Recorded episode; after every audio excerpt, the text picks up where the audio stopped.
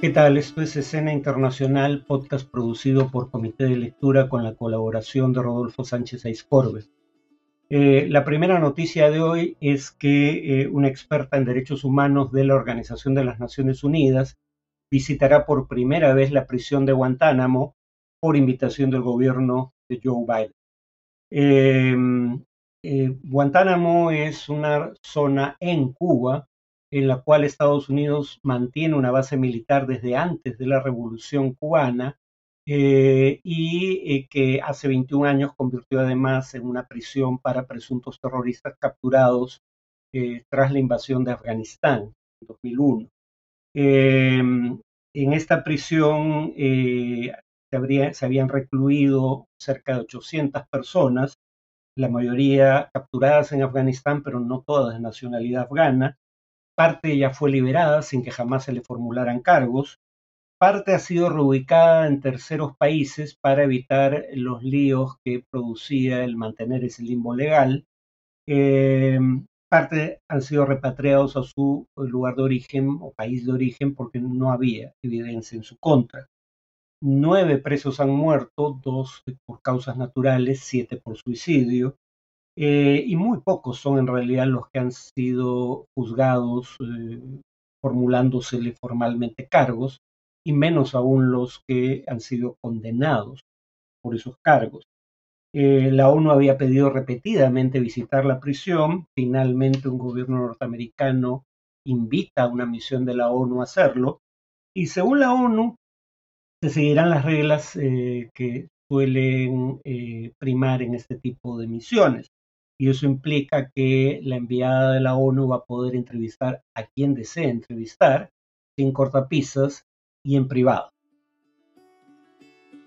La segunda noticia de hoy es que eh, el presidente de Turquía, Recep Tayyip Erdogan, sigue vetando el ingreso de Suecia a la OTAN.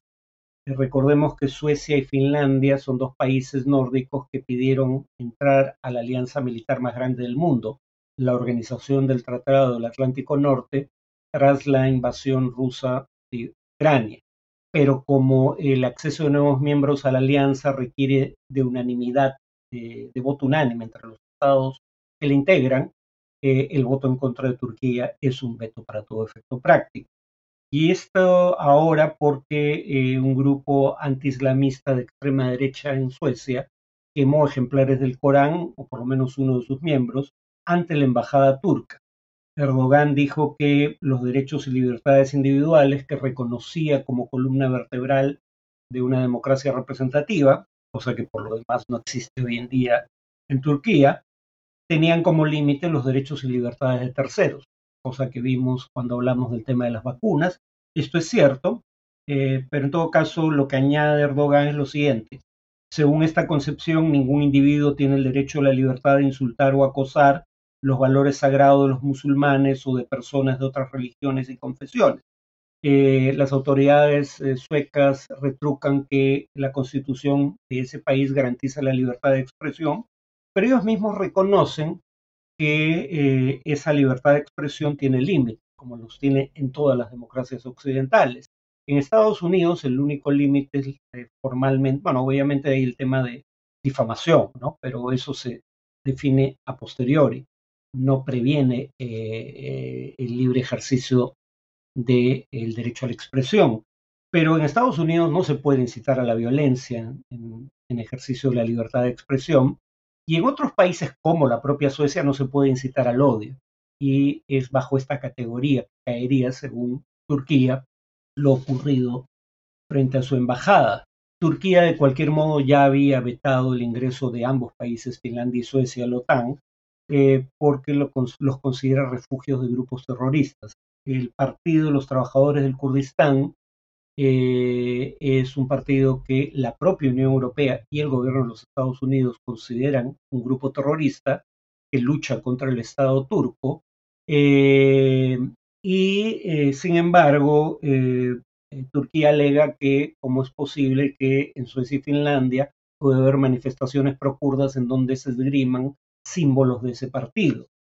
Digamos, claro, Suecia eh, prohíbe las actividades del Partido de los Trabajadores del Kurdistán porque siguiendo el mandato de la Unión Europea lo considera un grupo terrorista, pero no proscribe sus símbolos en espacios públicos.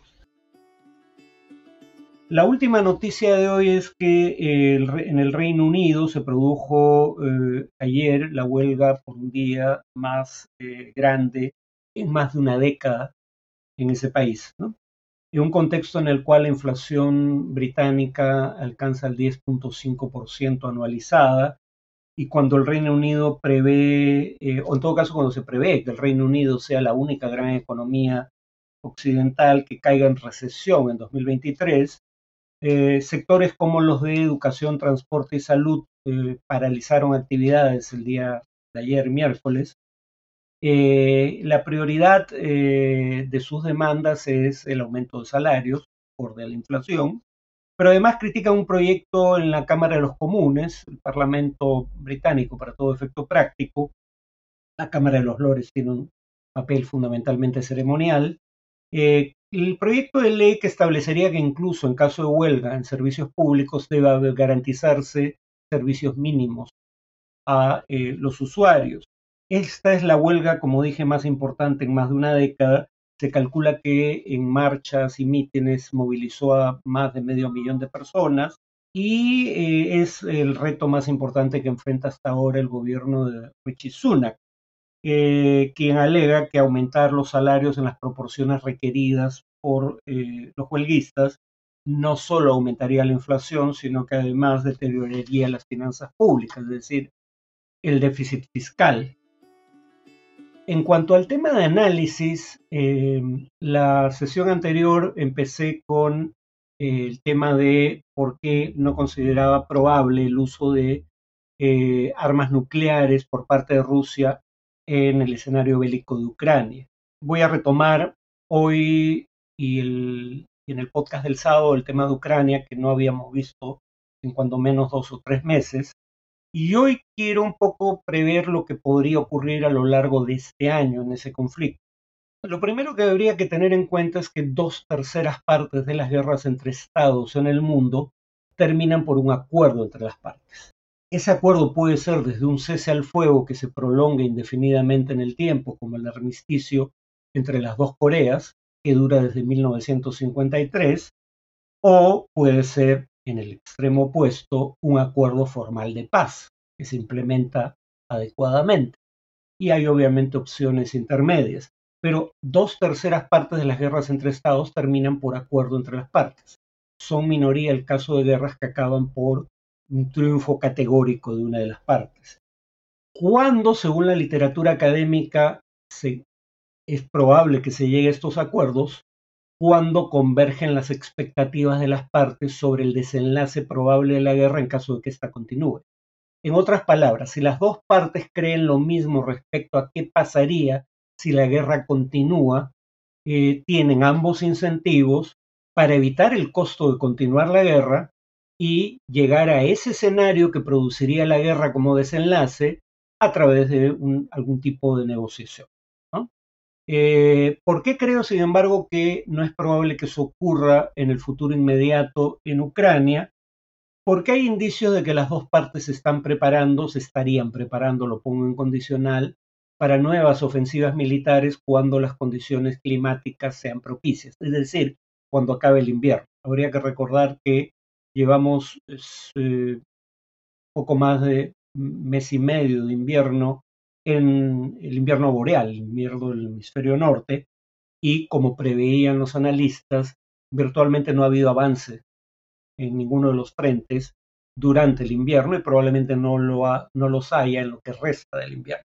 El invierno detiene los avances porque, por ejemplo, los soldados, la infantería no cuenta con camuflaje natural como las hojas de los árboles, los blindados en ciertas zonas solo pueden transitar por caminos pavimentados porque hay el riesgo de que queden atascados en caminos, eh, digamos, que se han convertido en lodazales por eh, las condiciones climáticas.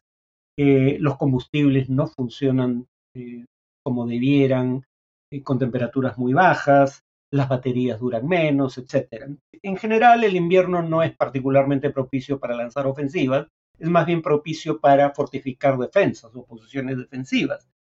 Sin embargo, a fines de marzo ya acaba el invierno y comienza la primavera, y en primavera hay indicios de que ambas partes tendrían pensado la posibilidad de lanzar ofensivas. En el caso de Ucrania, el hecho de que la OTAN finalmente haya logrado un acuerdo para enviar a Ucrania tanques relativamente sofisticados y de gran peso, a los tanques de combate más importantes, de 60 toneladas, como un Leopard 2 eh, alemán. Eh, esas son armas que pueden cumplir funciones defensivas, pero también pueden cumplir funciones ofensivas, es decir, también podrían eh, servir para lanzar ofensivas contra las tropas rusas. En el caso de Rusia también hay indicios de que se prepararía una ofensiva, como el reclutamiento de 300.000 soldados adicionales, que ya se completó, para ser enviados progresivamente al frente de combate y eh, los indicios de que habría eh, otra movilización a ¿no? Eh, y claro, entonces habría que saber cuál sería el desenlace de esas ofensivas antes de que converjan las expectativas de las partes. Por ende, yo tendería a creer que cuando menos en los primeros meses de este año, tal vez hasta mediados de año, eh, los combates continúan. ¿Qué podría hacer que esto cambie hacia la segunda mitad del año o cuando menos alrededor de mediados de año? Eh, por un lado, la posibilidad de que eh, los combates que continúen, pese a las ofensivas, no consigan cambiar dramáticamente el curso de la guerra, es decir, continúe el estancamiento y una guerra de desgaste que está siendo eh, sumamente costosa para las dos partes en el plano estrictamente militar.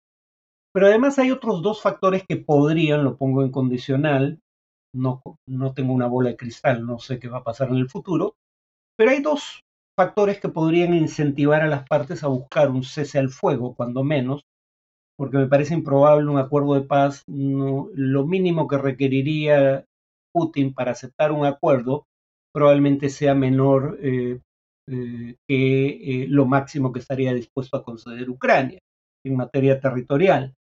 Pero, digamos, por un lado, la economía no va a ayudar a las partes, sobre todo Ucrania. Según el Banco Mundial, 35%, el PBI ucraniano habría perdido 35% de su valor en 2022. Y a juzgar por los ataques inclementes de Rusia contra infraestructura civil dentro de Ucrania, fundamental, aunque no exclusivamente, eh, plantas de generación eléctrica en pleno invierno eh, y un invierno particularmente frío, eh, no es probable que el daño causado a la economía ucraniana disminuya este año. Entonces es una economía que está sufriendo un deterioro dramático producto de la guerra. La situación en Rusia no es ni por asomo tan grave, pero está empeorando. Rusia ya está formalmente en recesión. Un informe del gobierno ruso al cual tuvo acceso la agencia Bloomberg dice literalmente lo siguiente respecto a las sanciones occidentales. Simplemente no hay proveedores alternativos para algunas importaciones críticas. A ese respecto, la secretaria de Comercio de los Estados Unidos alegaba que algunos tanques capturados por fuerzas ucranianas eh, tras combates eh, tenían microprocesadores de electrodomésticos, porque Rusia o no produce en cantidad suficiente microprocesadores de un nivel medio de sofisticación tecnológica, o en su defecto no produce en lo absoluto los microprocesadores más avanzados, los que se miden en nanómetros y estamos hablando de microprocesadores de 9 o menos nanómetros de dimensión. Esos no solo no los produce Rusia, tampoco los produce China, que es el país que podría abastecerle de aquellos productos que no puede importar de Occidente. Eh, además, las sanciones, voy a hablar de este tema el sábado, pero las sanciones eh, Occidente contra la industria petrolera rusa parecen estar teniendo algún efecto. Si este efecto va a ser perdurable o no es algo que cabe discutir y lo vamos a discutir el sábado. Pero en todo caso, ¿en qué consisten las sanciones del Grupo de los Siete y de la Unión Europea en simultáneo? Primero, no importar ya petróleo ruso. Y claro, alguien diría, pero pueden eh, importar petróleo ruso países como la India o China, que ya lo están haciendo. Sí, pero aquí habría que añadir lo siguiente, no solo estos países deciden que no van a importar petróleo ruso, sino además de que van a hacer lo posible para que quien importe petróleo ruso lo haga con un precio tope de 60 dólares el barril. No muy por debajo del precio al que Rusia vendía su petróleo en el momento en que se toma esta decisión. ¿Por qué las potencias occidentales creen que pueden imponer un tope al precio al que compran el petróleo ruso terceros actores? India, China, Pakistán o quien fuera. Básicamente porque la mayoría de los estanques que transportan el petróleo ruso son de empresas occidentales que están obligadas a acatar las sanciones decididas por sus gobiernos. Claro, Rusia está ya creando una flota alternativa para transportar su petróleo, pero hay un segundo elemento que es más importante para explicar por qué funcionan estas sanciones, y es que casi todo el petróleo que exporta Rusia es asegurado por empresas occidentales que también tienen que eh, cumplir con las sanciones. Se calcula que esto es alrededor del 95% de los envíos están asegurados por empresas occidentales. Eh, es difícil encontrar en el corto plazo, cuando menos, y probablemente incluso en el mediano y largo plazo, eh, empresas de seguros que tengan las espaldas financieras suficientes como para garantizar, digamos, los envíos de petróleo ruso. Entonces, eso ha afectado la cotización del petróleo ruso. Hay quienes creen que esto va a cambiar eh, en el transcurso del año. En todo caso, por ahora, sí están teniendo efecto estas sanciones. Pero además, si bien Europa ha logrado, digamos, eh, garantizar sus abastecimientos de energía para el invierno, la etapa más crítica eh, en esta materia, no está del todo claro que tenga garantizados sus embarques para el resto del año o sus fuentes de abastecimiento de energía para el resto del año, aunque según el Fondo Monetario Internacional, esto es menos probable que en el pasado, no es improbable que la Unión Europea o parte de la zona euro o de la Unión Europea caigan en recesión este año, eh, como parece va a ocurrir además con el Reino Unido. Eso ya es bastante menos probable con Estados Unidos en este momento. Entonces, la economía no juega en favor de las partes en conflicto. Afecta más, mucho más a Ucrania que a Rusia, pero también está afectando en alguna proporción a Rusia y en menor proporción a Europa y Estados Unidos. Pero hay un segundo elemento que juega en contra del apoyo irrestricto de la OTAN a Ucrania, y es la paradoja siguiente. Aunque los partidos de derecha radical en Europa eh, tienen posiciones distintas respecto al tema de la invasión rusa de Ucrania y el apoyo a Ucrania durante esta guerra. Por ejemplo, dentro de la propia coalición de gobierno en Italia, mientras Giorgia Meloni siempre fue partidaria del apoyo a Ucrania, claramente sus socios de coalición, eh, la Liga y Forza Italia, eh, tienen líderes que han tomado una posición distinta en el pasado respecto a Putin y a la agresión contra Ucrania. Pero digamos, independientemente de si los grupos de derecha radical europeos o norteamericanos están o no a favor del apoyo a Ucrania, eh, la guerra los ha beneficiado electoralmente y, eh, digamos, eh, su desempeño electoral ha mejorado durante el conflicto, como hemos visto en, el año pasado en Francia, Italia, Suecia y en menor medida en los Estados Unidos, donde los republicanos recuperaron la mayoría por estrecho margen, pero mayoría al fin, en la Cámara de Representantes. Y como vimos en una ocasión anterior, la derecha radical es menos proclive tanto a mantener de manera indefinida e incondicional la ayuda militar y económica a Ucrania, como a mantener las sanciones contra Rusia, alegando que tienen un efecto sobre las condiciones de vida de la población local.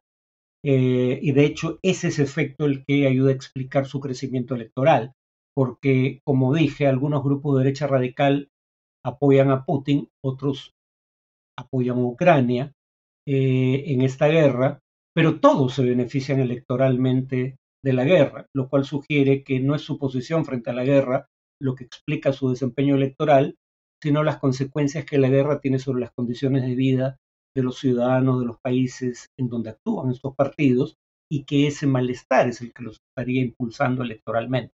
mientras más elecciones ganen partidos de derecha radical, menos probable es que la cohesión interna de la OTAN se mantenga en el futuro en, cuanto al tema de la ayuda a Ucrania. Eh, entonces, yo consideraría probable, pero no me atrevería a decir que es una certeza, que se llegue más que a un acuerdo de paz o al inicio de negociaciones para un acuerdo de paz, algún tipo de acuerdo de cese al fuego eh, entre mediados de este año y lo que resta de 2023. Eso sería todo por hoy. Nos vemos en el siguiente podcast.